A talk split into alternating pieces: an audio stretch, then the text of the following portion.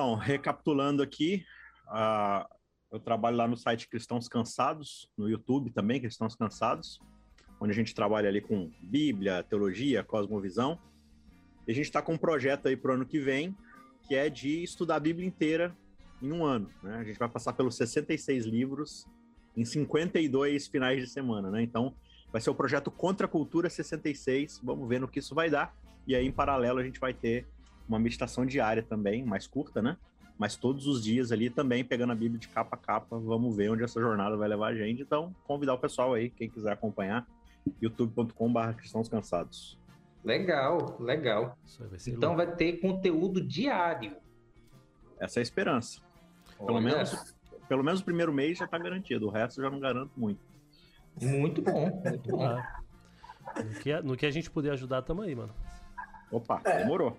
Chamou, a gente bota a cara. Com certeza, vamos, vamos agendar isso daí. Legal, e aí, beleza. Irving, o que, que a gente faz agora? Oramos? Agora dizendo que tá, parece que tá tudo beleza. É, agora, agora sim, gente... agora tô monitorando aqui. É, é culpa minha, na verdade, vocês me desculpem. É porque é programa. é. Esse programa que eu uso é o OBS, e ele é um programa free, e não sei porque ele desconfigura, cara. Eu. Tipo assim, quando eu volto a usar ele, que eu deixei tudo configuradinho, ele tá tudo desconfigurado de novo. Eu tenho que fazer tudo de novo. Fico Ao vivo é assim mesmo.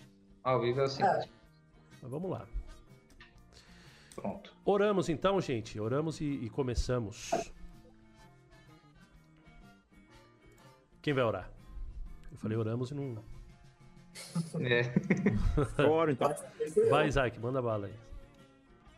Querido Deus, muito obrigado pela sua oportunidade, pela tecnologia, pela disponibilidade de podermos nos juntarmos aqui, cada um num canto do, desse América do Sul aqui, mas graças a Deus o Senhor nos proporciona meios de poder sentar, conversar um pouco sobre sua palavra e também de ter gente reunindo com a gente aqui para poder aprender um pouco mais, todos nós aprendemos juntos, que o teu Santo Espírito conduza essa conversa, é o que te pedimos em nome de Jesus, amém. Amém. Amém. Amém. Vamos lá então. Bom, é, manda bala aí, Irving, que tô sem a pauta aqui ainda. Beleza, beleza. A gente estava falando no último episódio, né, da parte 1, na verdade, a parte 1 foi sobre o Antigo Testamento. Mas vamos, vamos encarar o fato, né? A gente falou um bocado lá sobre a base, né, do Antigo Testamento, que é Gênesis. Se você que está escutando não ouviu ainda a parte 1, pode correr lá depois, né, da live, ouvir para poder fazer aquela é, aquela sincronia, né? Aquela junção, aquela soma de tudo que você está é, aprendendo aqui agora também. Se você está ouvindo pelo nosso podcast, pode dar um pause, ouvir lá a parte 1 primeiro, porque você vai conseguir entender melhor sobre tudo que, isso que a gente está falando.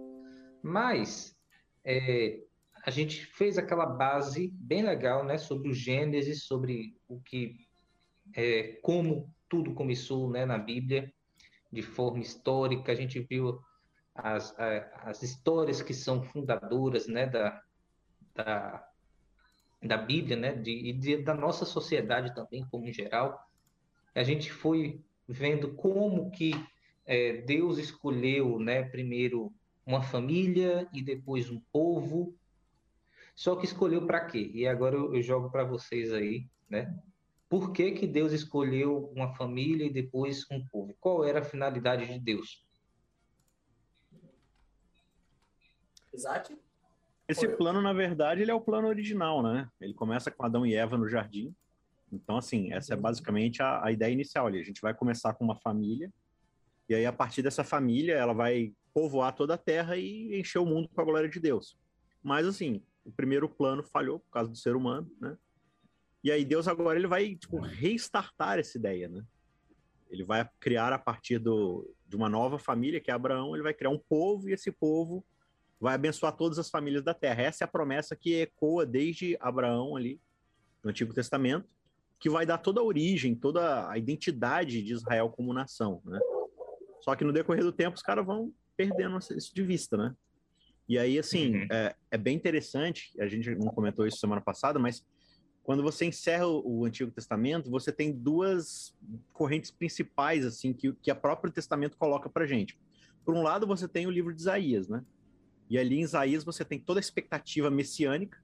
E conforme você vai lendo Isaías, você vai percebendo que ele é um, um profeta extremamente inclusivo. Então ele fala do templo de Deus aberto para todas as nações, todos os povos da terra se juntando em Jerusalém para adorar a Deus. É sempre uma visão de inclusão, do estrangeiro. Né? Ele começa a enumerar várias nações que são teoricamente inimigas de Israel, vindo a Jerusalém para poder adorar a Deus e tal.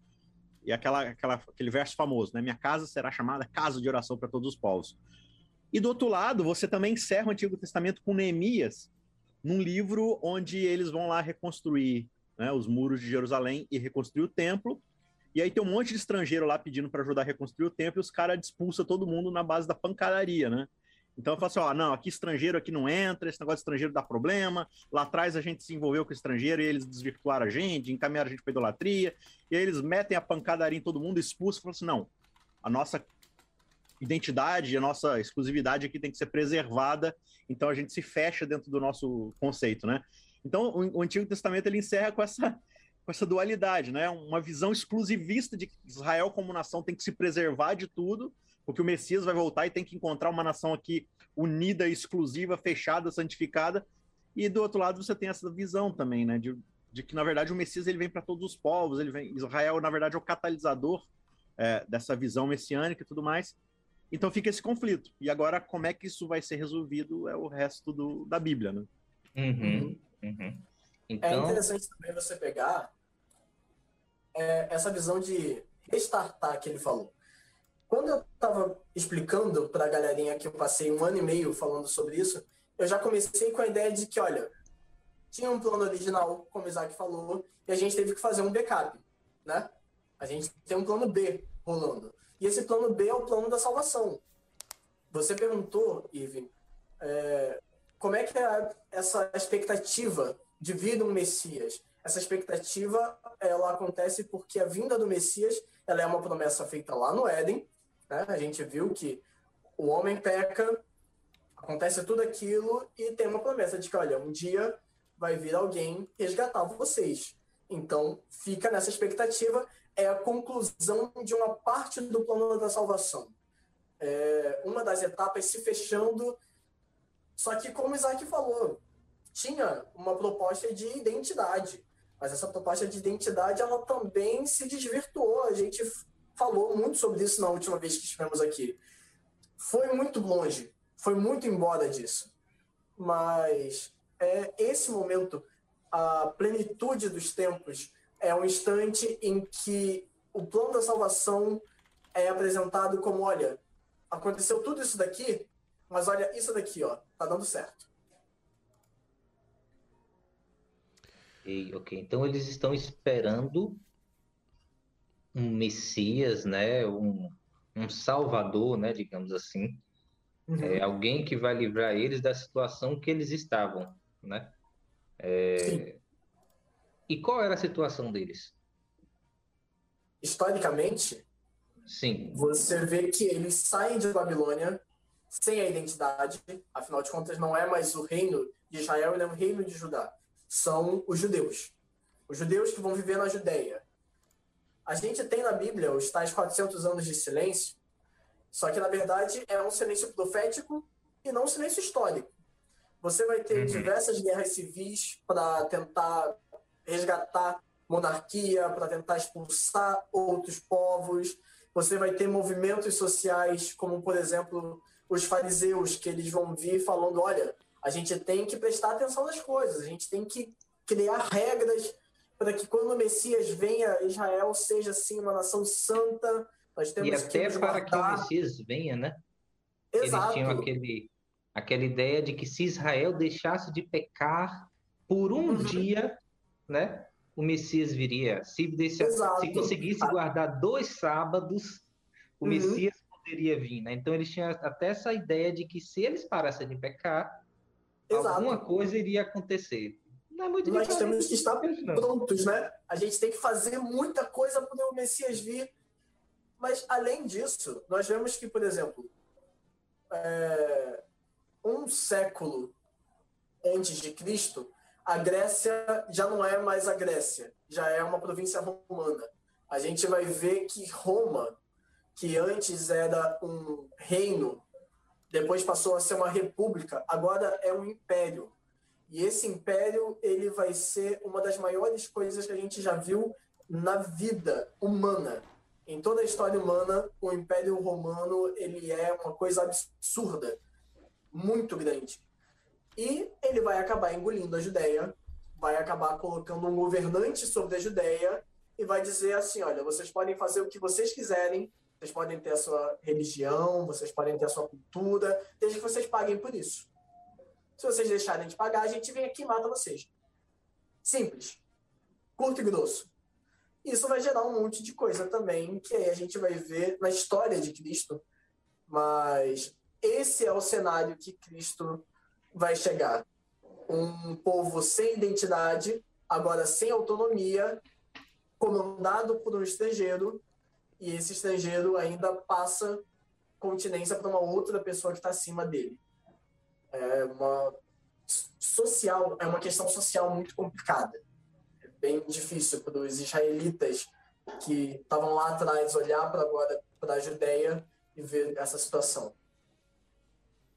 Mas apesar de tantas profecias que a gente tem aí no Antigo Testamento em relação ao Messias, não são tantas uhum. assim, mas é, é, bastante, né? A gente tem também é. algumas inferências também é, bastante claras é, em relação ao Messias também. Tanto é que Jesus, quando ele está indo para naquele caminho de Emaús, né, aquela história bem bonita ali com, com dois discípulos, é, ele vai usar né, todo, todos, a, toda a escritura do Antigo Testamento, né, desde Moisés, passando por todos os profetas e toda a escritura para poder provar que ele de fato era o Messias. É, mas assim. o Messias ainda... deveria padecer o que padeceu. Exatamente. É, essa era a confusão na cabeça daqueles discípulos, né? Inclusive uhum. no contexto da, da entender que eles estavam discutindo por que, que Jesus ele morreu, sendo que estava tão parecido com o Messias, mas os planos foram aparentemente frustrados, né? Uhum. Mas a minha pergunta é, pra, só para a gente gerar uma discussão aqui sobre esse tema aqui, já entrando aqui de repente na, no nascimento de Jesus, o ministério dele e tal, que a gente vai conversar, mas por que, que vocês acham que é, os judeus, eles entenderam tão, mas tão errado a missão do Messias. Porque a gente sabe, né, que eles esperavam um Messias forte, poderoso, aquele que ia desocupar o governo romano, né, ali no contexto uhum. de Jesus. Né? Os discípulos também pensavam isso. Né? Então, tanto é que a mãe lá de um pediu, né, falou: Senhor, coloque um dos meus filhos à sua direita, outro à sua esquerda, para no, no, seu reino. Né? Então, eles imaginavam, eles tinham essa noção de reino terrestre. Onde foi que eles erraram? Onde foi que deu errado a, a interpretação profética deles? Só um comentário. Eu sempre falo essa frase. A expectativa, ela acaba com a experiência. Então, se você espera demais alguma coisa, você vai experimentar e vai falar, é, não é daquilo que eu esperava, porque você criou um pavão, né? Então, é, eles, mim, eles viram é o trailer lá, tudo é. bonito, né? Com um bocado de coisa. Que quando, quando chegou o filme não era nada, não tinha nada não a ver era nada disso. Não, é. Isaías falava de um cara que pulava sobre montanhas com cabelos de fogo. O pessoal olhou, caraca, meu irmão. Não era isso. Tá, não, é, tá certo, né? A gente não pode é, criar uma, uma a gente não pode criar eu diria assim, a gente não pode criar expectativas falsas, porque a expectativa, a expectativa quem deu para eles foi o próprio Deus, né? Senão não haveria profecia sobre o Messias nem promessa. Então quem criou a expectativa no coração do povo foi o próprio Deus. Né, com as profecias, uhum. dizendo assim, olha, virá um libertador, e etc, etc, etc. Então, a minha pergunta continua. Então, qual, qual foi, onde foi o, o, o pulo errado que eles deram nesse, nessa interpretação para eles não conseguirem enxergar que o Messias de fato é, era o próprio Cristo. Porque se você der uma olhada, a aceitação de Cristo no, no, ministério dele ali, a adesão ao ministério dele não foi tão grande, né? A gente pode dizer, inclusive, que o, o ministério de Jesus ali, no, enquanto ele estava vivo, foi um ministério meio fracassado, né? Um ministério extremamente atacado e, e, de fato, as pessoas não conseguiam enxergar nele a, aquele Messias é, que ele se propunha ser. Agora a pergunta é, por quê? Bom, piada à parte, eu também falo que assim, eu citei para vocês os fariseus. Às vezes, assim, é, quando eu digo às vezes é muito, a gente tem essa mania de vamos dar o nosso jeitinho. De novo, não, a gente tem que fazer alguma coisa para o Messias vir, a gente tem que preparar Israel, sendo que nada do que a gente faça vai resolver essas questões, vai tornar a nossa vida melhor. Por isso que Cristo fala, vem como estás, porque o resto não interessa, o resto. Então, Israel, ele caiu num caminho de legalismo, um legalismo muito exacerbado. Legalismo já é ruim, quando você exagera, piora muito. Então, acho que, para mim, pelo menos, o pior erro de Israel foi começar a dar atenção mais à lei do que à natureza da lei. Porque a lei ela é importante, desde que você entenda do que ela está falando. A lei sem o espírito dela, ela é morte pura. Ela é condenação. E mais nada. Mas na verdade a lei ela também guarda misericórdia. Entendi. E acho que eles esqueceram isso. Entendi. Tá, mas é, em relação às profecias, as profecias messiânicas. Essa bola eu vou chutar pro Isaac. Pa parece então. que o Isaac vai falar ali. Ele tá, eu tô indo muito no. Isaac, Isaac tava coçando, coçando aqui. Ele tá, ele tá querendo falar. Eu tô tentando lembrar aqui, assim, as principais profecias. É muito impressionante como é que uh, depende muito da nossa cultura, da nossa experiência, da nossa formação, aquilo que vai, de fato, conduzir a nossa expectativa, né? E a nossa uhum. leitura da escritura. Então, assim, cara, você tem tudo quanto é tipo de profecia, né? É, você tem essas profecias de, de um Messias guerreiro, de fato, né? Que, que vem com espada para fazer o juízo e tudo mais. Por outro lado, você tem o, o Messias servo, sofredor, que apanha, que é desfigurado, que, né, que serve e tudo mais. Aí você tem aquela leitura, tipo assim, cara, o que, que o que, que, me agrada mais? O que, que serve mais aos meus propósitos?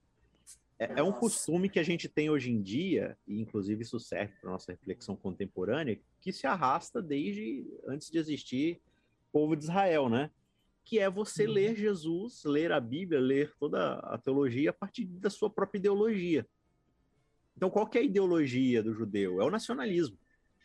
É o nacionalismo exclusivista. Qual, qual que é a grande batalha de Israel desde que Israel sonhou em ser nação? É o sonho de ser nação.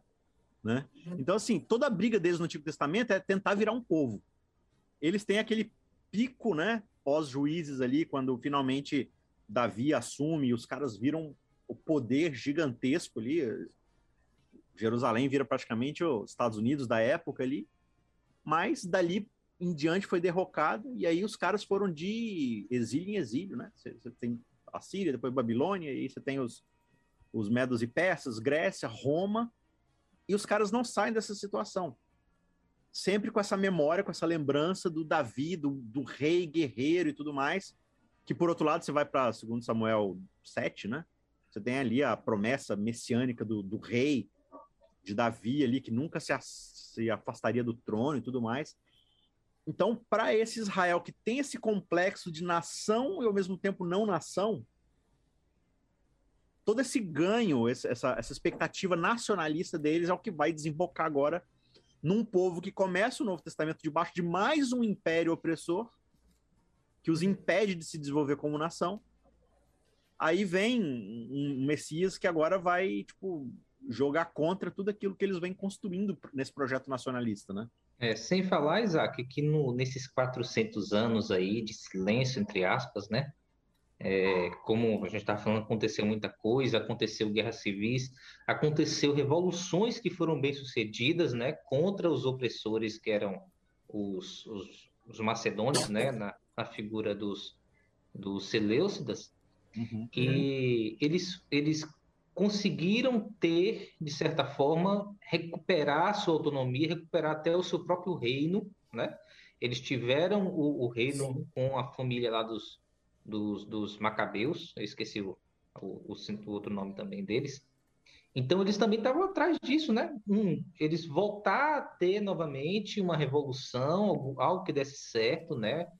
Que agora seria definitivo, que agora seria o próprio Messias, ele iria ser esse revolucionário, esse rei, que iria é, reconquistar né, para Israel tudo que Israel tinha direito por ser o povo escolhido de Deus.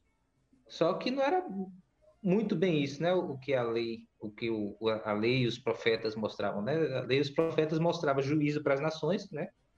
mas ao mesmo tempo, como a gente estava conversando, mostrava também a vinda de todas as nações para né, Israel, para adorar a Deus. Então, era realmente era algo que era complicado, né? Não era tão uhum. fácil assim é, equilibrar as duas coisas. Só que era questão também de não fechar tanto a sua mente, né? É... O legalismo ele impede isso, sabe? De abrir, expandir. Ele te obriga a viver numa jaula. Eu achei, isso aí, eu achei isso daí que o Isaac falou bastante interessante, é a forma como você lê a Bíblia, né? Então você lê a Bíblia de acordo com a tua, a tua própria percepção, a, o teu próprio contexto, as tuas próprias histórias, desejos, inclinações. É isso que aconteceu com, de fato com o povo de Israel. É igual o Irving também estava falando, que existem dois, dois lados de um mesmo Messias, né? De um lado, aquele Messias que vem para libertar o povo das outras nações, e aquele que vem para atrair as outras nações também. Então você tem esses dois lados. E dependendo do seu, da sua cosmovisão, dependendo do, do, das suas ideologias, você vai conseguir enxergar uma coisa só. E aí você vai fazer o Messias, a sua imagem, a sua própria semelhança, e imaginar que Jesus é, é aquilo. Né? O estereótipo de Jesus é aquele que você montou da sua cabeça é, com as peças que você conseguiu encontrar lá na Bíblia. E, e eu acho que isso é um perigo para a gente também, né? Tá, a gente está esperando a segunda volta de Jesus, né? A segunda vinda de Jesus.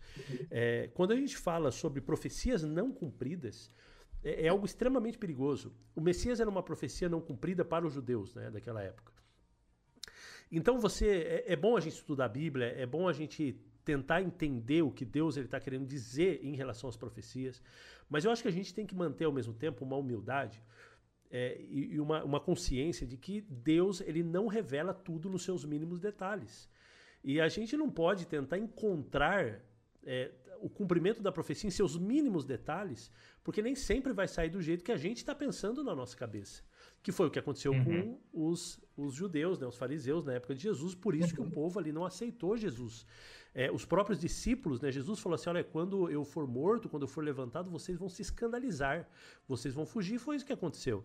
Então, é, a gente tem que tomar muito cuidado principalmente como adventistas do sétimo dia, porque nós temos né, um, arcabouço profético de, estudo, de estudos proféticos é, muito grandes.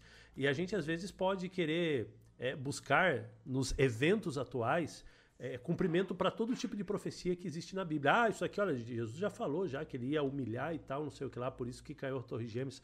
Ah, por isso que está vindo o Covid agora, a pandemia é por causa desse texto aqui. E a gente tenta encaixar tudo como se Deus lá há tantos mil anos atrás, tivesse já falado sobre especificamente esse tema do Covid, ou esse tema do terrorismo, ou do comunismo, uhum. ou, ou, sei lá o quê. E, e, quando a Bíblia, na verdade, ela não fala especificamente dessas coisas. Então, é, eu acho que é um cuidado que a gente tem que tomar. Por isso que a Bíblia diz que muitos, naquele dia, vão ser tomados de surpresa. Né? Porque imaginaram uma coisa e veio outra, e simplesmente não, não, não se aperceberam até que veio o dilúvio e levou a todos. Né? Então a gente tem que tomar bastante cuidado com isso. Uh, mas, gente, vamos avançar aqui. Eu vou, vou tentar avançar com vocês aqui para a gente não, não ter uma terceira parte do nosso programa. Uh, a gente já falou então sobre a expectativa messiânica. E a hora vem o Messias, né? Então Jesus ele nasce, nasce de maneira milagrosa, é, de maneira espetacular. Também nós temos no Antigo Testamento é, alguns nascimentos que também foram frutos de um milagre. E esses nascimentos frutos de milagre, eles são também uns, é, o, um tipo de Cristo, né? Um tipo de Cristo, um tipo de é, do que ia acontecer no futuro. Mas de novo, né? Algo bem, bem por cima. Não sei se vocês querem explorar mais sobre o nascimento de Jesus ou a gente já pode falar do ministério dele. Só é, um, um... Acho que a gente pode seguir. Só um pequeno comentário assim, dessas curiosidades de paralelo dos, dos ecos do Antigo Testamento. É, né? isso aí é legal, eu gosto disso. Juntando assim com justamente com essa ideia do, do, dessa expectativa messiânica e tudo mais, mas o, o, você tem o que se espera, o que se realmente é, né? Isso. Quando você vai para o Egito, o povo lá no Egito, o povo escravo, o povo oprimido, né? Antes de virar uma nação. E aí vem um faraó, o, o cara que é o Egito ali, a, a, Babilônia do passado, e manda matar um monte de bebezinho inocente para justificar os meios, né? É. E aí, séculos e séculos depois, você chega em Israel agora como uma nação, debaixo do Império Romano, e aí vai nascer agora o Messias que vai libertá-los. E aí, alguém vai lá e manda matar tudo quanto é bebezinho. Aí você se pergunta, é o Egito que manda matar os bebezinhos no Novo Testamento? Não, é Jerusalém mesmo. É o rei de Jerusalém. É o rei dos judeus ali, que é o Herodes, que manda matar tudo quanto é bebê. E aí Jesus ele precisa fugir de Jerusalém. Aí ele vai se esconder aonde? Ah, vamos no se esconder Egito. no Egito, né? o Egito, matador de bebês, é mais seguro que Jerusalém como nação, né? Então, é, você percebe o que, que Israel se tornou. São esses paralelos que são muito interessantes de você perceber tudo que está acontecendo na cabeça desses judeus, de fato. Que legal, que legal. Não, e se a gente fosse falar de paralelos aqui, é, em relação a, a, Jesus e os personagens, inclusive, do, do Antigo Testamento, é muito legal, né? Você falar de José, você falar de Moisés é, como libertador. Uhum. É, então você uhum. vai ter uhum. muitos tipos né, de, de, de Cristo, daquele que viria em seres humanos comuns. E, obviamente, quando vem Jesus não é a mesma coisa, mas você já tem aí é, alguma coisa interessante aí. E, e aí você tem o ministério de Jesus, que vai se iniciar é, com ele, aparentemente, no dia ali do batismo dele, você tem o início do ministério de Jesus. E um dia lá na sinagoga ele vai ler o profeta Isaías, inclusive, e ele vai aplicar a profecia do profeta Isaías a ele mesmo. É, eu vim né, para libertar os cativos, para curar né, os cegos, para dar visão aos cegos e, e, fazer muitas obras, que era a obra do Messias. Os judeus também entendiam que esse era um texto aplicado ao Messias. Ele disse: hoje se cumpriu é, essa profecia. E aí começa algo dúbio, né? Que aí você vai ter, ao mesmo tempo, pessoas louvando e logo depois pessoas perseguindo. E esse vai ser o ministério de Jesus, né? Pessoas louvando, pessoas perseguindo, pessoas louvando e pessoas perseguindo. Não sei se vocês querem falar mais aqui, a gente pode avançar.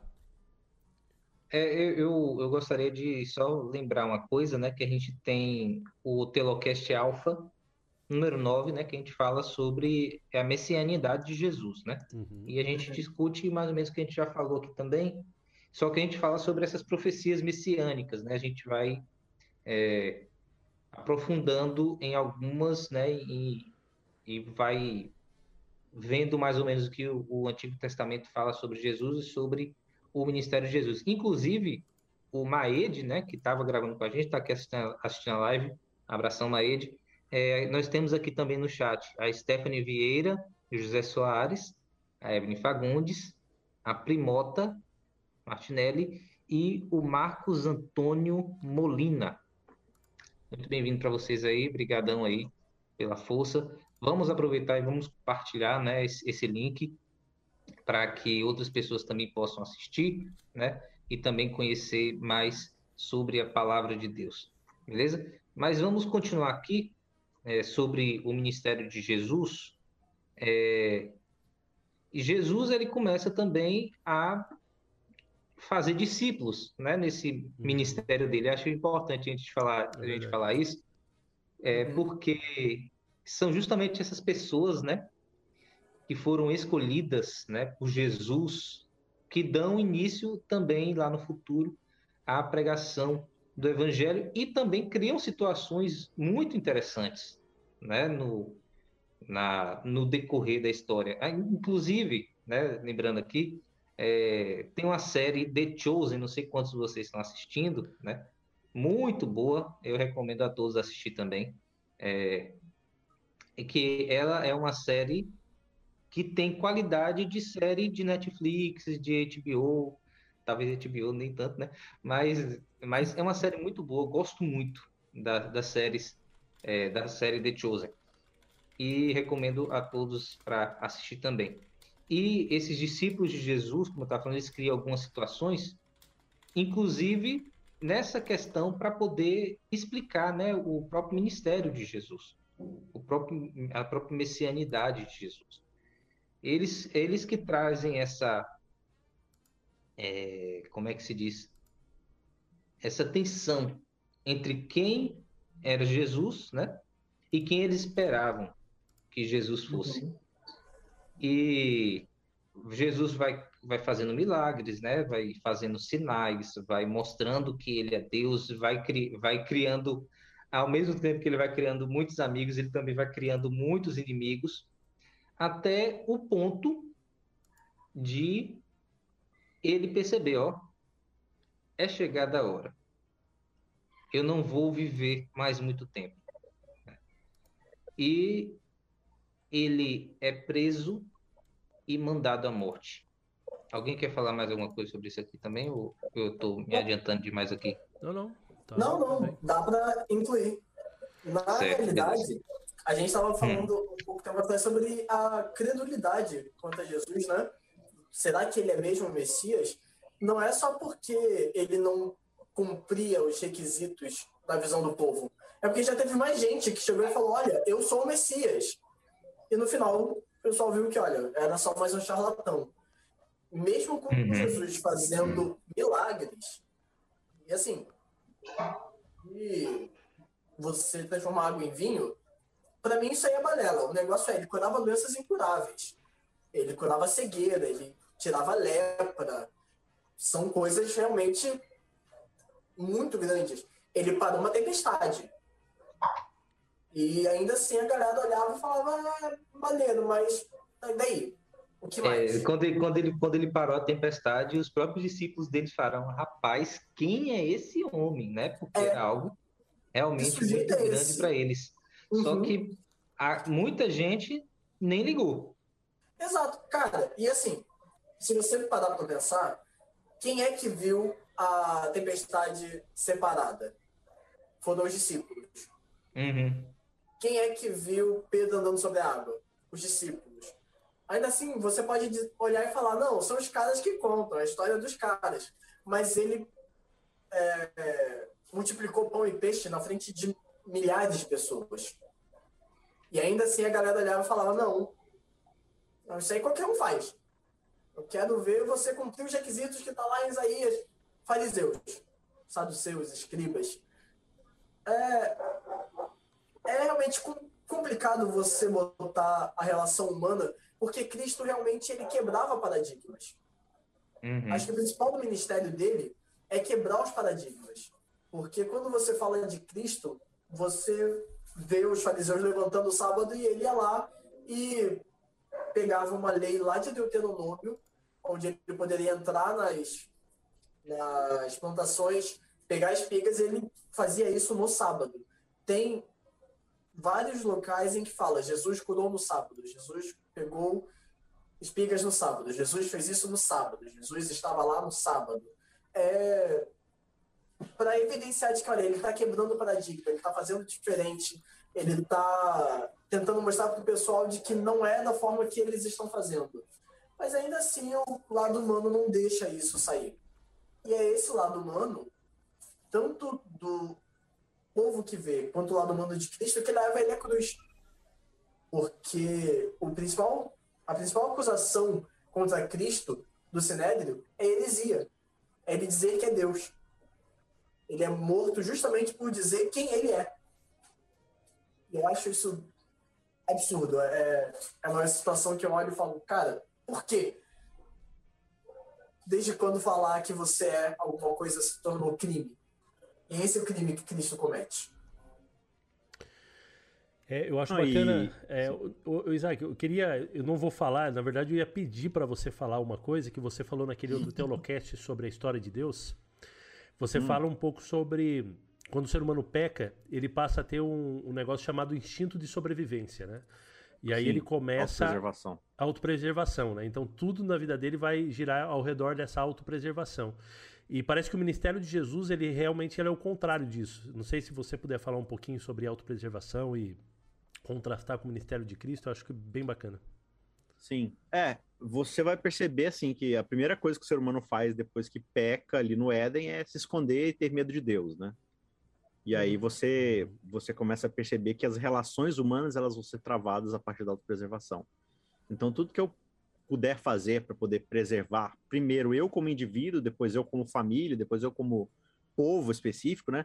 E aí você vai perceber como é que isso molda a história de Israel o tempo todo, da humanidade em si. Só que Israel foi, foi chamada para ser diferente, né? Uhum. Israel foi chamada para desenvolver uma missão é, diferenciada de santidade ali e tudo mais, mas eles procuram justamente o contrário, né? E aí, assim, só, pontuando aqui o que eu, que eu emendar, e aí já volto no seu ponto, Fábio, que assim, é, Jesus, pode parecer que Jesus era meio enigmático, né? Ele vai ali, tipo, fala uns negócios engraçados, umas coisas esquisitas ali, aleatório, que vale qualquer coisa, e de fato, assim, o pessoal não ele, opa, o pessoal não entende ele e acaba recriminando ele. Mas assim, Jesus ele cumpre cada um dos requisitos que todos aqueles fariseus, estudiosos, escribas, eles mesmos criaram, por exemplo. Ele cumpre não só as questões inspiradas, proféticas, messiânicas que os autores inspirados colocaram, mas, por exemplo, própria, algumas próprias questões é, da tradição rabínica ele, ele fez, né? Você começa ali a acompanhar, por exemplo, João, você vai perceber, tinham, tinham três sinais assim que o Messias ia fazer. Que é o de é, curar um leproso, porque você, ao tocar um leproso, você fica impuro, né? Então, aí ele vai lá e cura o leproso. E aí, o que, que Jesus faz quando cura o leproso? Ele manda o leproso pro templo para ele avisar o sacerdote, né? O que, que aconteceu ali, se purificar e tudo mais. Então, quando o leproso chega lá, os caras já ficam assim: opa, alguém curou um leproso, já vem mais o Messias. Mas já teve uns casos aí, né? Como eu tava falando, já teve uns casos assim por aí e tal. Cara, o segundo, não, a gente vai expulsar, uh, vai, vai, curar um cego de nascença, né? Por quê? Porque o cego de nascença, ou alguém com uma doença de nascença, era alguém que foi é, castigado pelo próprio Deus. Então, os pais foram amaldiçoados, então o próprio Deus causou aquilo ali, então só Deus para remover. E aí Jesus vai lá e cura um cego de nascença. E os caras já começam a fazer o quê? Eles começam a procurar pelo em ovo. Ah, mas era sábado? Mas o que que era? Mas o que aconteceu? Mas quem foi? Por que que foi? E aí, finalmente, e aí essa é uma apoteose assim no livro de João, porque Jesus vai diante de um monte de gente, inclusive mestres da lei, e expulsa um demônio mudo. O que é um demônio mudo? A pessoa é muda, ela não fala o nome dela, e aí, assim, a tradição rabínica era que você precisava falar o nome do demônio para poder expulsá-lo, você precisava chamar ele pelo nome. E só o Messias tinha autoridade e autonomia para poder expulsar um demônio sem falar o nome dele. Então ele tinha que expulsar um demônio mudo, ou um demoniado mudo, né? E aí Jesus vai lá e faz isso com, com o endemoniado. E aí, qual que é a reação dos caras, dos, dos chefes da religião que estão ali? Eles viram para Jesus e falam assim: É, mas você está fazendo isso por causa de Beuzebu. Então, tipo assim, vocês querem que eu faça o quê mais para vocês? Né? Não, Jesus chega até a, a ressuscitar um morto né, de quatro dias, né? Que a, a uhum. tradição deles também falava que não tinha como ressuscitar alguém depois de quatro dias. Só o Messias poderia fazer isso, né? Uhum. E Jesus vai lá e faz isso na frente de um bocado de fariseu, na frente de um bocado de mestre da lei que estava ali no, no, velório de Lázaro, né? E o que que eles fazem depois que vem isso? Começam a tramar para matar Jesus. Exato. Uhum. E, então, e, é nesse mesmo. Eles... Sim. Não, é, eles, é, Jesus vai além, né, ainda do que a Bíblia diz, né? do que essas profecias diziam. É, Jesus dá uma colher de chá para eles, né, dizendo assim, ó, oh, eu estou fazendo isso aqui, né, que vocês criaram, que não está lá na, na Bíblia, eu estou fazendo isso aqui, e mesmo assim, o povo ainda nega, né, a Jesus, e o Messias que eles tanto esperavam, que eles uhum. criaram até essas regras que não estavam na Bíblia, né, eles procuram matar. Eles preferem matar Verdade. esse Messias, que não era do jeito que eles esperavam, né? Uhum. Do que ter o Messias que Deus enviou de verdade. E não foi a primeira vez. Não, não foi a primeira vez que não é a primeira vez que tentam matar Jesus. Que antes o pessoal já tentou jogar ele de penhasco, já tentou fazer várias coisas e Jesus dá um jeito de escapar. Uhum. Então, é, é fruto de várias tentativas já. Uhum. Só que Mas, é Jesus, é... Jesus ele vai, né, justamente para morrer, né? Jesus ele sabe, né? É, é a missão dele hora. é essa. E, e aí, Pode pegando falar, essa cara. deixa aí, até para poder é, complementar o que o Fábio tinha pedido para eu comentar, né? Justamente em cima desse assunto. Um, uma das cenas mais fortes e imediatas que você percebe nos evangelhos, dentro dessa questão da autopreservação, é num diálogo que Jesus tem com os discípulos. Quando ele, ele fala assim: Olha, quem o povo diz que eu sou? E aí os discípulos falam, ah, uns falam que isso é Moisés, outros estão falando que isso é Elias, ou algum profeta aí que voltou. Ah, pra você ver assim, como é que tava a expectativa da galera, né? Ah, deve ser Moisés, deve ser... é tudo pro nacionalismo deles, assim, não... eles não têm essa expectativa de algo novo, algo definitivo e tudo mais. Peraí. Entrou a cachorrada aqui agora. Carol. Tira isso aqui, por favor. Não tá fazendo barulho mostra, não. Mostra o Lutero aí, Fábio. Manda bala. O Lutero Posta tá dormindo Obrigado. aqui. viu? Estão se pegando ali. É, enfim. E aí, tipo, aí Jesus pergunta assim: tá, mas e vocês? Quem vocês acham que eu sou? E aí o Pedro, né? O Pedrão, vai lá e fala assim: ó, tu és o Cristo, filho do Deus vivo. E essa expressão Cristo é justamente a expressão Messias, é o, o ungido, Uhum. né? E ungido Sim. quê? João já tinha dado a deixa, né? O Batista falou assim: ó, seu cordeiro de Deus, ele é, ele é ungido pra morte, ele é ungido pro Uhum. sacrifício, pro abate. Né? Então, quando Pedro fala assim, tu és o Cristo, filho de Deus vivo, Pedro tá falando assim, você é aquele que foi ungido para morrer. Só que Nem Pedro não entende. isso, né? É, só que ele, ele não faz ideia do que ele tá falando, porque Jesus vira para ele e fala assim: olha, muito bem, Pedro, não foi carne nem sangue que te revelou isso, mas né, foi o Espírito que te revelou. Por quê? Porque a carne não é capaz de entender o sacrifício. A, a carne não se sacrifica, a carne se preserva. Né? Uhum. Então, quando alguém fala de sacrifício, como o Pedro falou, é o Espírito que está falando. É algo sobrenatural, é algo de, algo de alguém que é Deus, é regeneração e tudo mais. E aí você vira a página do capítulo, na mesma situação, Jesus começa a falar assim: então, já que você falou que eu sou o Cristo, deixa eu explicar um negócio para vocês. O filho do homem vai morrer, ele vai para Jerusalém, ele vai ser cuspido, vai ser xingado, vai ser esbofeteado e finalmente vai morrer. E aí o mesmo Pedro, que falou que ele é o Messias ungido, vira para ele e fala assim: é, Senhor, vira essa boca para lá, imagina, morrer, bate três vezes na madeira aqui, ó. Não, vai morrer, não, imagina, né? O senhor tem que se preservar. E aí Jesus vira para Pedro e fala assim: afasta de mim, Satanás, né? Porque você cogita das coisas dos homens. O que, que é esse cogita das coisas dos homens? É autopreservação. É você querer Uhum. se salvar. Então, quando Pedro fala que Jesus é o sacrifício, ele está agindo pelo Espírito. Logo depois, quando ele fala em autopreservação, ele está agindo por Satanás. Né? Então, ali você vê esse grande contraste que é o que guia o ministério de Jesus. Você vê lá atrás, né, nas, nas tentações, é, é sempre autopreservação. Né? Usa o seu poder para se alimentar, usa o seu poder para ser reconhecido, adorado, para promover seu orgulho e tudo mais, para alcançar seus objetivos, né? É, a, a grande tentação ali dos reinos do mundo, né? Em vez de você morrer na cruz, por que que você só não se ajoelha aqui diante de mim e reconhece que a minha filosofia de vida é melhor que a sua? E aí você pode ficar com a terra, sem sofrimento, sem nada de Não, o meu caminho está traçado, né? Então esse é o ensino que Jesus está colocando o tempo todo, com essa grande fala que ele vai deixar aqui, ó, olha, ninguém vai ser capaz de entrar no reino de Deus, nesse reino que eu estou construindo, se não tomar sua cruz, crucificar o próprio eu e me seguir. Porque o meu reino é de sacrifício. O meu rei... e, aí você compara isso com a expectativa nacionalista dos judeus, os caras estavam cansados dessa coisa de opressão e tudo mais, eles queriam, né, a glória, eles Uhum. queriam subir. Eles queriam Então- se salvar. É, eles queriam se salvar. Então essa expectativa de ainda mais sacrifício, de serviço e tudo mais, era algo que de fato eles abominavam a todo custo. E aí, para a gente poder preservar esse status quo, a gente mata mais uma vítima. É, é, como diz lá o, o- o chefe dos sacerdotes lá, né? É bom que a gente mate um só para preservar muitos, né? Uhum.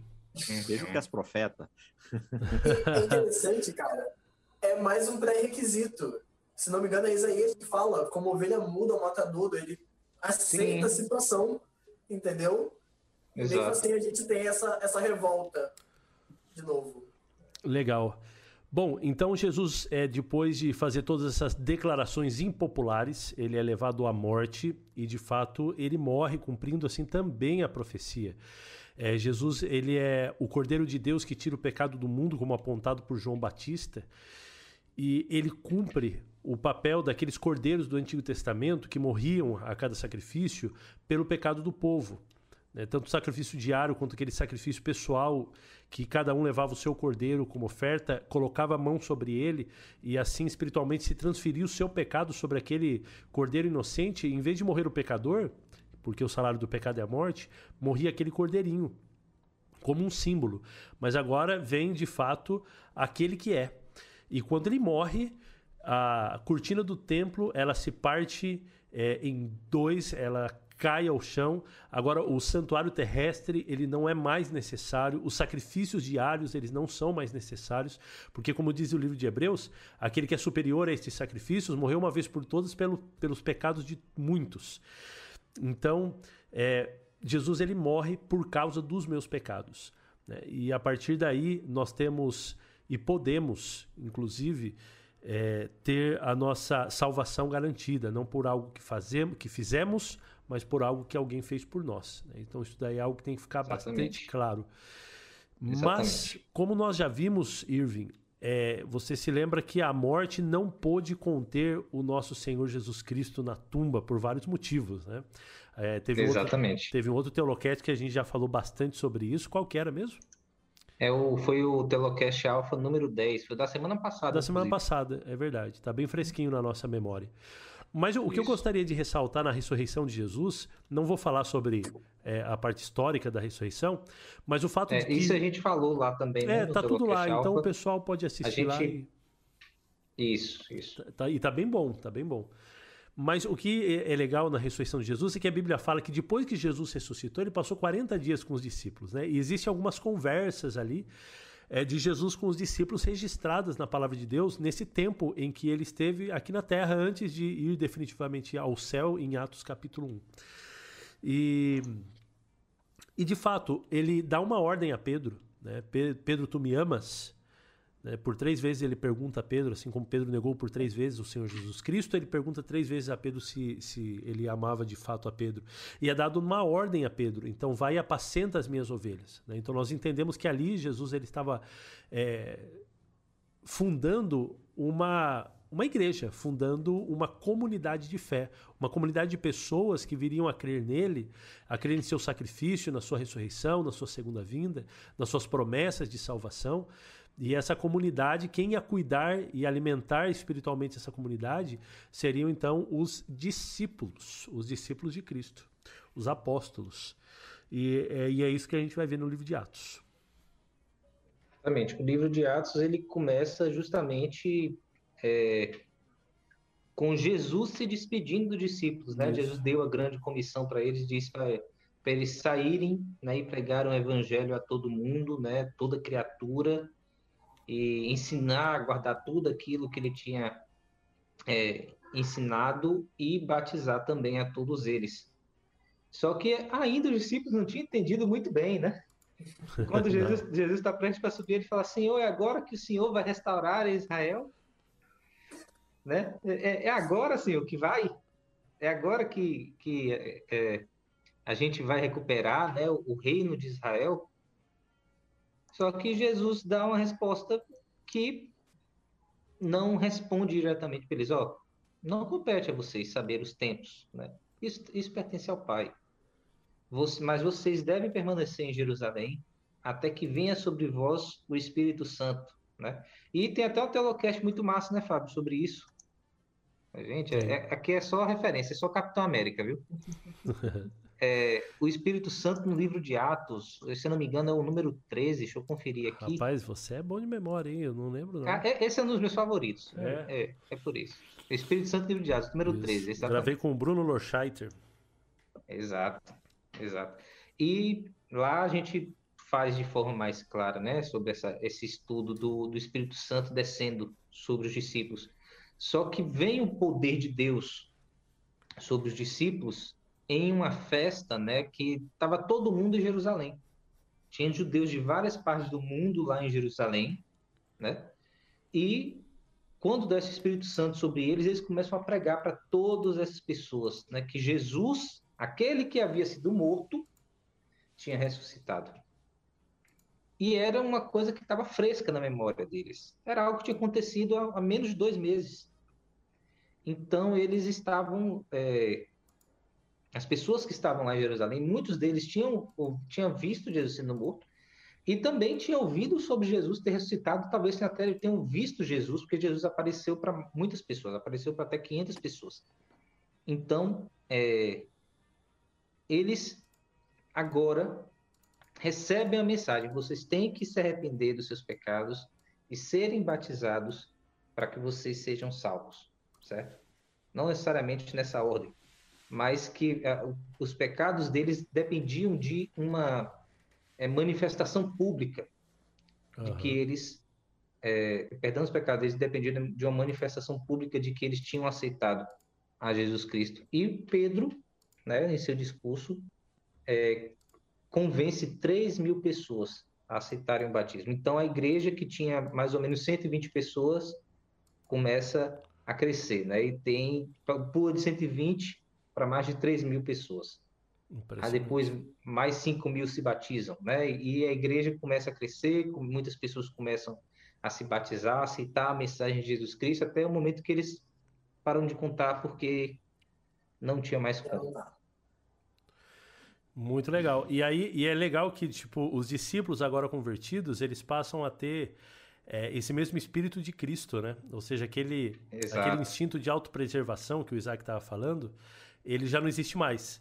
Então, quando Pedro ele é impedido de pregar ali pelos sacerdotes, pelos líderes judeus, ele diz, né, mais importa obedecer a Deus do que aos homens. Então, não me importa o que aconteça comigo. Até porque Jesus já tinha falado para Pedro que Pedro ia morrer por causa do evangelho, né? Então, esses dias atrás eu estava falando com o April, eu fico pensando, será que Pedro, quando é, chegou, ele foi preso, será que ele pensou, nossa, mas é já? Né? Nem comecei, já vou morrer, já? Poxa vida. É, mas a gente sabe que não, a gente sabe que é, Pedro ele teve um lindo ministério, assim também como todos os outros discípulos. E a igreja ela teve aí suas dificuldades, né? Ela não, ela não foi livre. Às vezes a gente, a gente fala bastante disso, né? De romantizar a igreja primitiva. Mas ela teve suas dificuldades, seus problemas, seus pecados. É, ela teve que se, ela teve que se ajustar. Ela teve que se reunir em concílio. É, ela teve que tomar decisões ela teve que enfrentar algo que era muito novidade para eles, que era a conversão dos gentios em massa. Né, depois da conversão do próprio apóstolo Paulo, que a gente vai falar também. Então, eles sofreram perseguição, né, e, e, ou seja, para você ser um cristão, você já estava se comprometendo em ser perseguido pelo governo, pelos, pelos judeus, pelo, por todos os lados, né, do lado de dentro, do lado de fora, você ia sofrer é, discriminação. Mas aí você tem Paulo, né, na conversão de Paulo, uma reviravolta muito grande na igreja. Né? Algo espetacular acontece. Eu não vou falar sobre isso. É, na verdade, eu vou dar uma saidinha já volto, tá? Vocês continuem aí. Tá, beleza. É, podem falar aí, eu acho que o Isaac e o, e o Otávio têm coisas bem interessantes para falar sobre essa questão aí da conversão de Paulo. Bom, antes da gente falar sobre a conversão de Paulo, é interessante a gente entender por que, que essa igreja se torna popular, né? Porque, bom, a gente está falando de uma comunidade pobre. A igreja é constituída, em sua grande maioria, por pobres.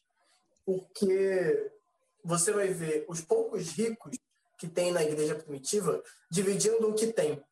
Então, eles abrem as suas propriedades, eles dão emprego, eles dão comida, eles dão casa.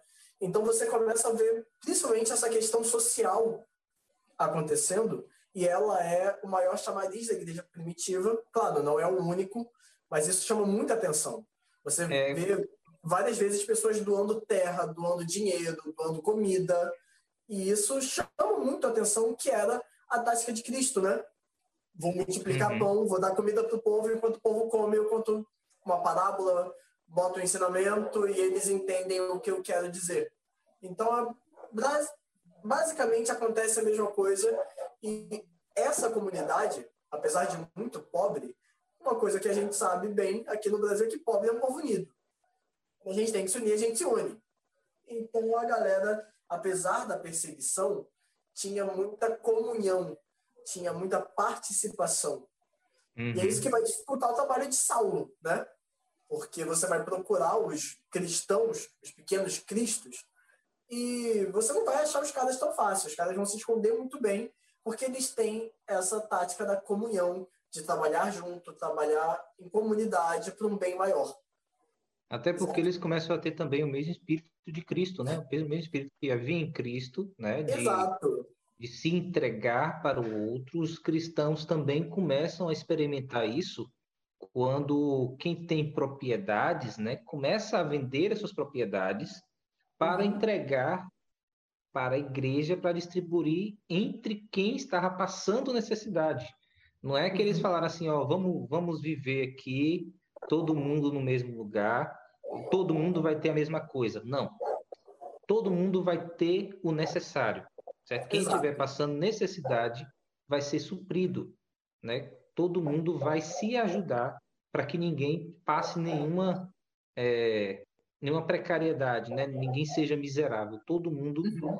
e ajudando. E também mostra também é, o, a importância né, do papel social da igreja E, como a gente está falando, né, a igreja começa a crescer e começa, a, assim como Jesus, né, ter muitos inimigos. Sim. A igreja estava lá na dela, né? Tudo bem que é, o povo, é, como é que se diz, estava crescendo, mas por estar crescendo não tem, não necessariamente cria nenhuma é, ameaça para o status quo, mas o status quo vai querer também sempre se proteger, né? O instinto de autopreservação, uhum. né? Está incrustido na no ser humano também está incrustido na sociedade. Voltando então, esse ponto da autopreservação, desculpa até te cortar. Não, é, eu lembrei de um filme que eu vi, onde um soldado do, do grupo de Paulo ele fala: parece que esses caras gostam de morrer. Eles morrem com prazer.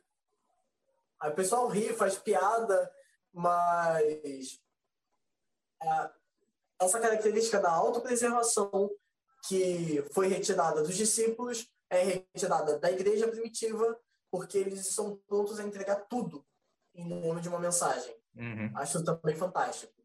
Isso não quer dizer também que a igreja primitiva era perfeita, né? Tinha não. seus problemas, tinha muitos problemas, né? Sempre, sempre surgiu alguma coisa, mas é, ela era tem, tem é também um exemplo para nós de como nós podemos melhorar. Mas voltando, né, à história, né, de Paulo, uhum. que era perseguidor da igreja.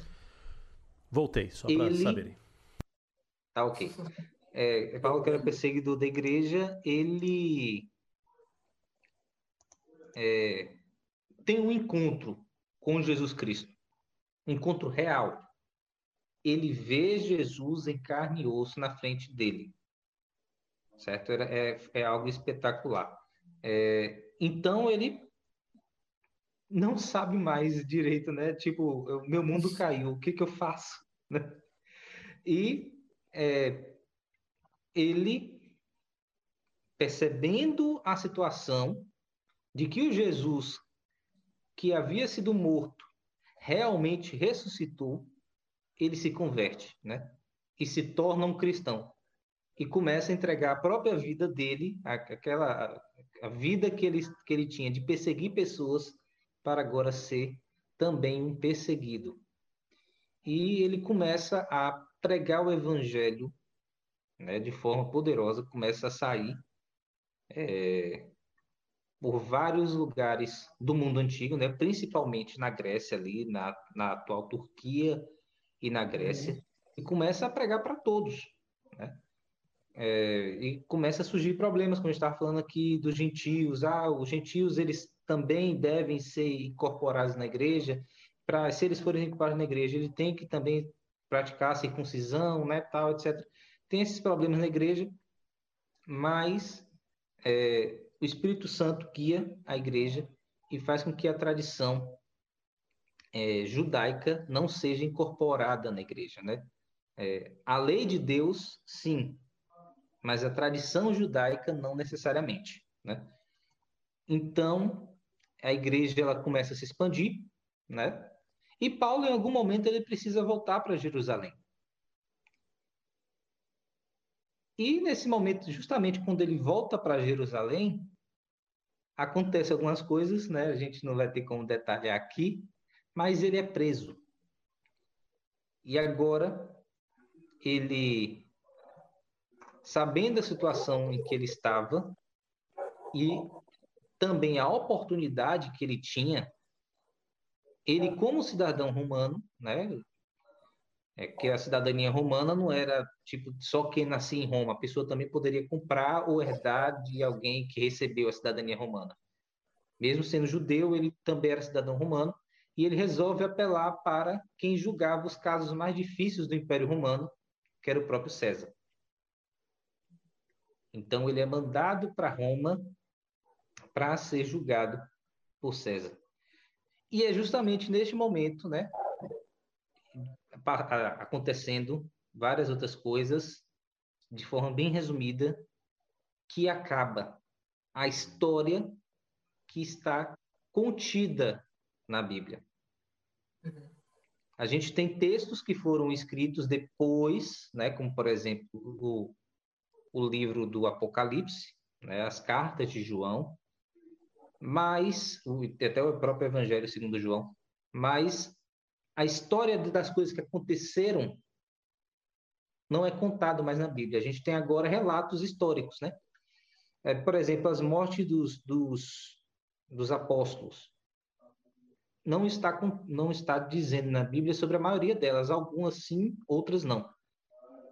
Mas a, a tradição nos diz muita coisa. É, Otávio, você tem alguma coisa assim para dizer sobre essa parte da tradição, tal, etc? Alguma, alguma coisa interessante? Tenho, tenho sim. Você falou sobre a morte de Paulo. O grande problema da morte de Paulo e da maior parte dos apóstolos é eles estão pregando uma religião monoteísta. E diferente do judaísmo, onde você tem uma religião monoteísta, mas que paga impostos, você agora vai ter uma religião monoteísta que não paga impostos. Porque pagar impostos é adoração a César. Mesmo Cristo falando, dai a César o que é de César, os cristãos eles começam a reter dinheiro. E quando você retém dinheiro, você vira praticamente um inimigo do Estado. Roma é baseado... Mas por que, que eles não pagavam imposto? Bom, boa parte do dinheiro era revestido para caridade, era mandado para caridade. Então, muitas vezes eles vendiam as propriedades e esse dinheiro Roma não via. Esse dinheiro não entrava nos cofres de Roma. As partes que eles tinham que pagar a Roma não entravam lá, ia direto para a caridade, ia direto para a mão do pobre. Roma começou a olhar e falar: cara, tem um problema aí. César, na verdade, o imperador, ele não é só uma figura política, ele também é uma figura religiosa. Porque quando você fala, por exemplo, da dinastia dos Augustos, Augusto é selecionado pelos deuses. Essa é a raiz do nome Augusto. Para você que tem esse nome e está ouvindo por um acaso, é selecionado pelos deuses. Então você vai ter a mitologia de que, olha, César ele não é só um homem, ele é um deus. Ele come e bebe com Júpiter. Ele faz parte do panteão dos deuses. Ele era adorado várias vezes, inclusive através do dinheiro. Então Roma vai ver esse primeiro problema em segundo. Você pode ter a sua religião, desde que você adore César. Esse é um preceito básico. Seja o seu estado sendo vassalo, seja você pagando imposto, você tem que reconhecer a autoridade de César. Aí chega um cara que fala: existe um único Deus, e não é César. Então você vai ter um probleminha criado aí. Roma vai começar a criar um ranço dos cristãos. Tanto que a gente vai ter várias perseguições. Inclusive, se não me falha a memória, Paulo e Nero foram contemporâneos. Sim, sim. Entendeu? E Nero odiava cristãos. É, Tanto que Nero, o Nero... favorito dele era matar cristão. Entendeu? Nero é justamente o, o imperador que dá a ordem de morte para, ordem, é? para Paulo não. e para Pedro, pelo menos. Cara, eu vou te dizer. Paulo, ele luta contra o status quo de Jerusalém, ele luta contra o status quo de Roma. Ele era um cara treteiro, ele era um cara que olhava para a confusão e falava: Eu vou, vou lá. Porque Inclusive, é uma coragem muito grande. Ah, rapidinho aqui, a oportunidade que Paulo ah. viu de ser julgado por César não era de ser julgado por César, mas de pregar para César. Exato. De quando ele estivesse lá, de quando, de quando ele estivesse lá, em frente a César, em frente aos governadores, em frente aos juízes de Roma e de todos os outros lugares que ele passou, né, em todas essas etapas do processo, de pregar para essas pessoas, porque ele é, via que talvez essas pessoas não teriam a oportunidade de conhecer o Evangelho de Jesus Cristo. Uhum. E você estava falando, por exemplo, dessa questão do, dos impostos aí. Não foi só Jesus que falou, né, sobre essa questão do, de pagar imposto, tá, etc. Paulo também reforçou a importância da gente uhum. ser cidadãos exemplares, né? A gente vê, por exemplo, aí em Romanos 12 e Romanos 13. É, e mesmo assim, então, quer dizer que os cristãos, eles deixaram de eles escaparam disso. Ainda mais quando você começa a perseguição. Quando você começa uma perseguição institucional do governo romano, o que você vai ver, na verdade, é que a galera vai vender o que dá, o que não deu para vender, eles vão dar e vão fugir. Eles vão tentar sair do Império Romano, ou pelo menos se afastar da centralidade, que é ali o Mediterrâneo. Eles vão tentar se afastar desses locais e, bom, de novo, cadê o dinheiro? Sumiu. O dinheiro foi embora com os caras. Então, a principal missão de você pegar um cristão não era só você matar um cara que ele está numa religião que não é permitida dentro do governo romano. Que aí tem também a parte em que a religião se torna um crime. Eles vão criminalizar a religião cristã. Mas é você também recuperar os bens. Você vai recuperar o ouro, você vai recuperar a, as posses, o gado, a terra. Você vai retirar tudo aquilo dessa pessoa e vai integrar ao Estado. Essa é uma tática que é, é utilizada, inclusive, até hoje. Se você tem um criminoso de alta patente, a sua intenção não é prender o cara, mas é pegar os bens dele. Você vai confiscar os bens e vai jogar no cofre, nos cofres públicos. Então, é basicamente isso que Roma quer. Ela quer reaver o dinheiro. Porque o dinheiro, ele gera espada. Espada gera morte, morte gera terra. Então, você tem essa escadinha ao poder. Entendi, entendi. Então não era só uma questão também de que ah, os que como no futuro, né, é, nesse nesse meio tempo aí de, de que a Bíblia parou de contar a história, né, do é. que aconteceu, é, a gente tem as cartas de Paulo, a gente tem é, é outras cartas de outros discípulos, tal, que a gente dá para entender mais ou menos o contexto, mas nada é, é muito claro.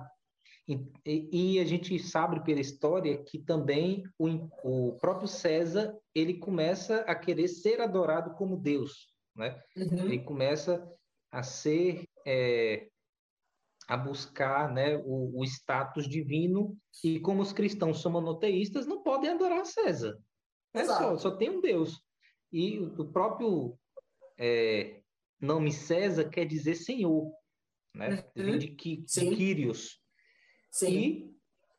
E Senhor só tem um que é Jesus Cristo para os cristãos. E assim, quando você vê como é que esse negócio é antigo, o primeiro imperador foi Otávio Augusto, 47 a.C., se não me falha a memória. Veja só, uhum. Augusto, ele já vai olhar e vai falar: Eu sou o escolhido dos deuses. E ele vai falar: Eu sou um deles. Toda essa minha história, ele pega toda a trajetória dele, militar, política, e fala: tudo isso está dando certo para mim porque eu não sou humano. Eu sou um Deus. Eu sou maior do que vocês. É por isso que eu devo governar. Então você vai ter lá os Augustos, os Césares, vindo e governando. Aí você pega uma galerinha que, de novo, ela está crescendo.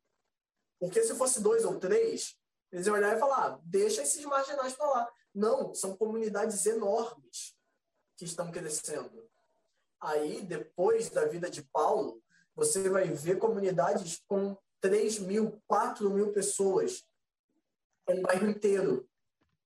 Que você está olhando e falando, ali a gente vai ter problema. Ali a gente vai ter. Os caras compram entre si, os caras vendem entre si, os caras têm dinheiro e dividem. Então, você vai acabar vendo como olhando para essa galera não como cidadãos, porque Paulo, apesar de ser cidadão e eles pegaram leve com Paulo, vamos te açoitar. Quantas vezes Paulo foi açoitado?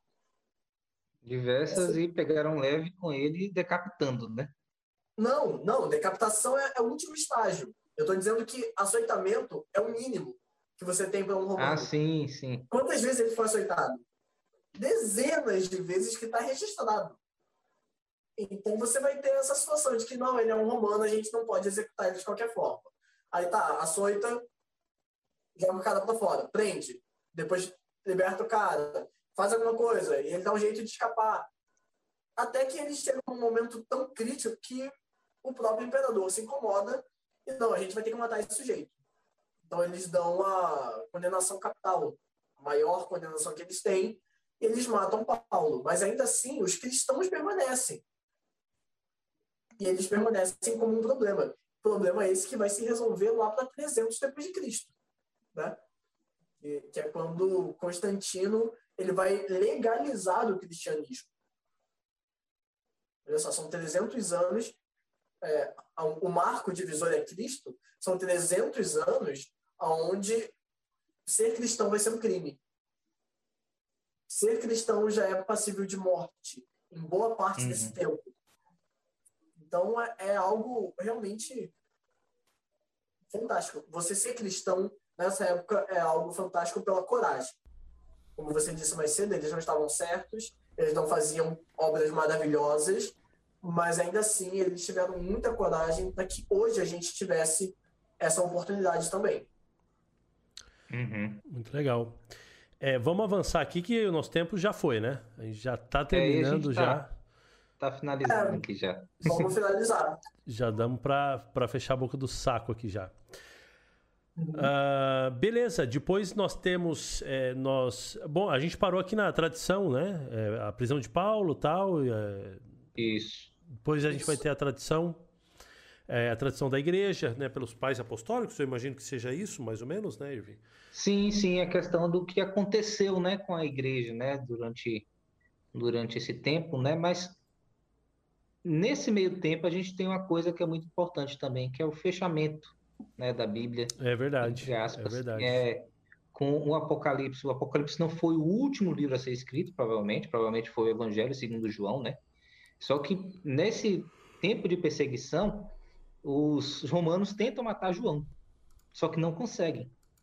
Não é que João era, era muito fofinho e eles ficaram com pena de João. Não, eles tentaram matar João, tentaram jogar João em matar, tentaram matar João jogando em um, um caldeirão de óleo fervente. Eles tentaram e, fritar o cara, gente. Exatamente, tentaram fritar ele, né? Fritar na imersão. Não conseguiram matar ele desse jeito, né? É, tentaram de várias outras formas também, só que ele sempre sobrevivia. Então você imagina aí um senhor de 80, 90 anos de idade que é jogado em um caldeirão fervente, né, de óleo, não morre e eles desistem de matar ele simplesmente. Não tem, a gente não vai conseguir matar esse cara. O que, que eles fazem? Mandam João. Desespero.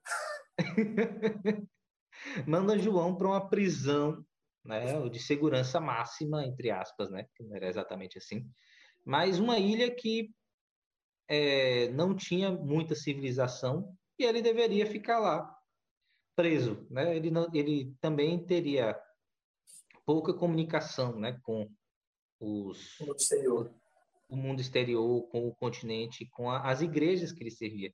E ele começa a escrever o livro do Apocalipse justamente com essas cartas, né, para essas igrejas. E a gente está vendo aí o Telocast também sobre o livro de Apocalipse, a gente já falou um pouco também sobre isso é, algumas vezes é, com o Adriano, inclusive abraço para o Adriano também, no Teolocast, deixa eu ver aqui qual foi o número, é, no 43, João, aquele do Apocalipse. Mas o Apocalipse é importante para a gente finalizar aqui, porque ela mostra que, que ele, é, o Apocalipse mostra que a história não acabou. Uhum. Tem um gato aqui. Mostra. aí, ó. Tem, é, é, Fábio é Lutero e, e Otávio é o gato aí. então, hein? É, ele viu que eu não estou dando atenção, ele falou: Você vai me dar atenção. Vou dar atenção pro gato. É, voltando aqui, só para a gente concluir logo, né? Porque nosso, nosso tempo estourou um pouco. A, o Apocalipse mostra que a história não acabou. Amém. O Apocalipse mostra que ainda tem muito que acontecer na história e na história da igreja, certo? A gente ainda tem muito que vivenciar. E isso também aproxima a gente mais da Bíblia. Porque agora a Bíblia não é um livro histórico no passado, tal, etc., que não tem conexão com a gente, que aconteceu apenas há milênios atrás. Não a Bíblia é viva para nós ainda hoje. A Bíblia ela é importante para nós ainda hoje, não só pelo que está registrado aqui, as histórias maravilhosas que estão registradas aqui, mas também pela mensagem de salvação que é vivenciada, né, que é apresentada nesse livro e que nós podemos vivenciar hoje, mas também porque essa história de salvação não acabou. Jesus Cristo ele promete voltar.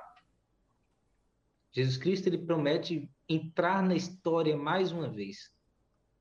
Ele promete agora que vai cumprir justamente tudo aquilo que os, os, judeus achavam que o Messias ia cumprir, né, antigamente, tá, etc. E, e Jesus não vê exatamente como, como eles esperavam. E muitas das coisas que eles esperavam que, Jesus, que o Messias fizesse na vinda dele, Jesus vai fazer justamente na segunda vinda dele. E o Apocalipse mostra que muitas coisas estão acontecendo, né? Muitas profecias estão se cumprindo antes que Jesus venha. Então, o livro de Apocalipse, ele mostra para gente que a história não acabou. E coloca a gente no meio dessa história também. Nós temos participação na história da Bíblia, não como personagens, né, que como os discípulos, como patriarcas, profetas, mas como aqueles que estão ansiando o cumprimento de todas as coisas, aqueles que estão esperando é, a concretização de tudo que foi revelado, que o acontecimento mais importante da história, que é justamente a entrada de Jesus Cristo mais uma vez neste mundo para dar fim a todo o pecado. Amém. E com isso eu já, já finalizo aqui a minha parte. Beleza. Otávio, você quer fazer aí algum fechamento, uma conclusão aí? Cara, eu peguei algo que o Ivan falou e foi mágico. Cara, nós fomos profetizados. Nós somos cumprimento de promessa, de, de, de profecia. Nós somos parte dessa história porque nós fomos preditos por Deus. Isso é muito legal, sabe? As três mensagens angélicas, tudo isso que a gente vive hoje em dia, a gente viu acontecendo, mas a gente vive também, né? Então, cara, a gente é parte dessa profecia, nós fomos planejados por Deus. Então, a gente realmente tem que se enxergar nesse livro. A gente tem que olhar para esse livro preto, que o meu não é tão bonitinho quanto o do Ivan, o meu já está bem gasto. Já já, já sofreu essa Bíblia. Já sofreu, mas não é um livro preto qualquer. Bíblia boa é Bíblia assim, né? Que já sofreu, que já apanhou é, já, já tem os discos, já, já molhou, tadinha. Mas tá aqui, muito boa. Mas a gente tem que parar de enxergar o livro preto e enxergar uma oportunidade. Digo isso não só para a Bíblia. Todo livro é uma oportunidade de você mudar. E, cara, a Bíblia é uma compilação de 66 livros. Quantas oportunidades de mudança de vida você tem só nisso daqui? Então, acho que a gente tem que enxergar além da capa preta e começar a enxergar de que realmente nós somos partes do plano de Deus. Nós estamos aqui por um propósito e esse propósito ele tem que ser cumprido.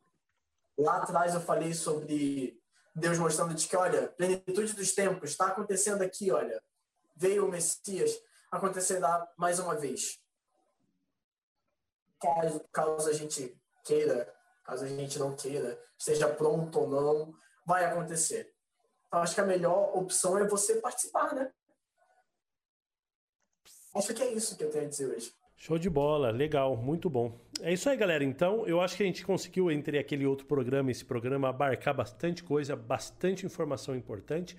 Mas acima de qualquer é, informação teológica ou alguma coisa que você possa ter aprendido aí para aumentar o seu conhecimento é, na Bíblia, é saber que a Bíblia é, é, a história de Deus, a Bíblia é, a Bíblia é a história do ser humano, é, a Bíblia é a história, é minha história.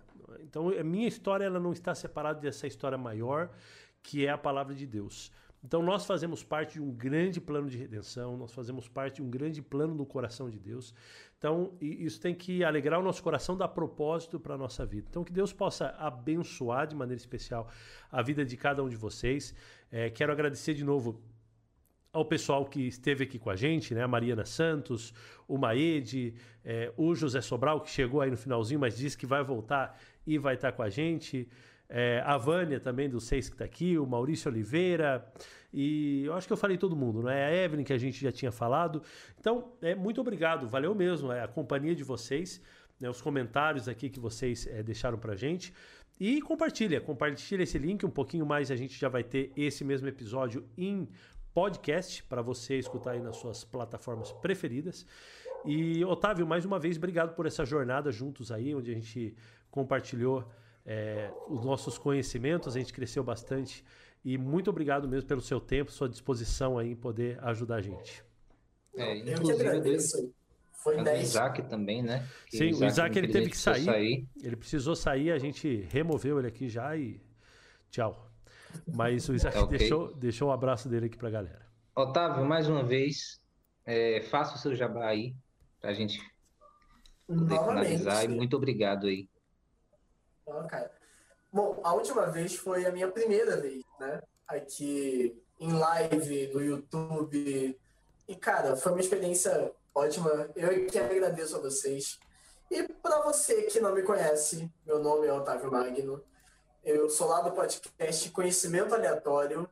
Você vai me achar aí em qualquer rede de podcast. Você vai me achar lá no Instagram. E, bom, minha especialidade é antropologia. Então, vou falar sobre a humanidade em si. Vou falar sobre história, teologia, mitologia, geografia, filosofia, sociologia e, nossa, muita coisa. E vou te trazer umas curiosidades que você achava que não era importante para sua vida, mas na verdade é. Porque se tem uma coisa que a história em si ela é, é importante para nossa atualidade. Então eu sempre tento fazer isso, trazer uma lição lá do passado e te apresentar algo para melhorar você hoje. Eu sempre faço essa proposta: vamos ser melhores. Melhores do que fomos, melhores do que planejamos ser, vamos ser melhores agora. Então é basicamente isso. Show de bola. Legal, então, Otávio. Vamos terminar então com uma oração, Irving. E a gente vai terminar em cima do pedido do tempo que a gente especificou aqui. Em nome de Jesus. Oh, legal. Nossa! Show de bola. Eu fico feliz quando acontece isso. É, não. É isso aí. Beleza, Vamos então. orar então. Vamos orar. Quem vai orar? Senhor nosso. Eu oro. Tá. Eu, oro. Eu achei, eu achei que você tinha pedido para eu orar, na verdade. É mesmo? Não, mas pode orar. eu também achei. Então, beleza. Senhor nosso Deus, nosso Pai, muito obrigado, Senhor, por esse estudo da tua palavra. Nós podemos ver, meu Deus, que a história desse livro não é algo que simplesmente aconteceu, não é algo que é bonito e traz lições para a nossa vida, mas é algo, Senhor, que é necessário. É algo que é imprescindível para nós. E é algo também que nós fazemos parte, meu Deus. Que nós possamos olhar para a tua palavra não como um livro morto, mas a tua palavra viva e que nós possamos a cada dia mais, ao estudar a tua palavra, aprender mais de ti, para que o Senhor viva em nossos corações. Que nós possamos, meu Deus, também levar esse conhecimento aos outros, ser teus agentes para a pregação do teu evangelho. É isso que nós pedimos, te agradecemos em nome de Jesus. Amém. Amém. Amém. Legal, gente. Valeu. Que Deus abençoe a vida de cada um de vocês. Foi um prazer estar aqui com vocês e que. Bom, até a próxima, né? Até a próxima. Até a próxima. Obrigadão, pessoal. Obrigadão vocês que assistiram. Obrigadão, Otávio. Obrigadão, Isaac. Muitos outros virão aí, viu? em nome de Jesus. Valeu. Semana então, que vem, galera. se Deus quiser, tem mais outro Teolocast aí, ou Teolocast Alpha ou o 50. A gente está planejando, está vendo alguma coisa legal aí para o Teolocast 50. É, vamos tentar. Valeu, até a próxima então. Valeu.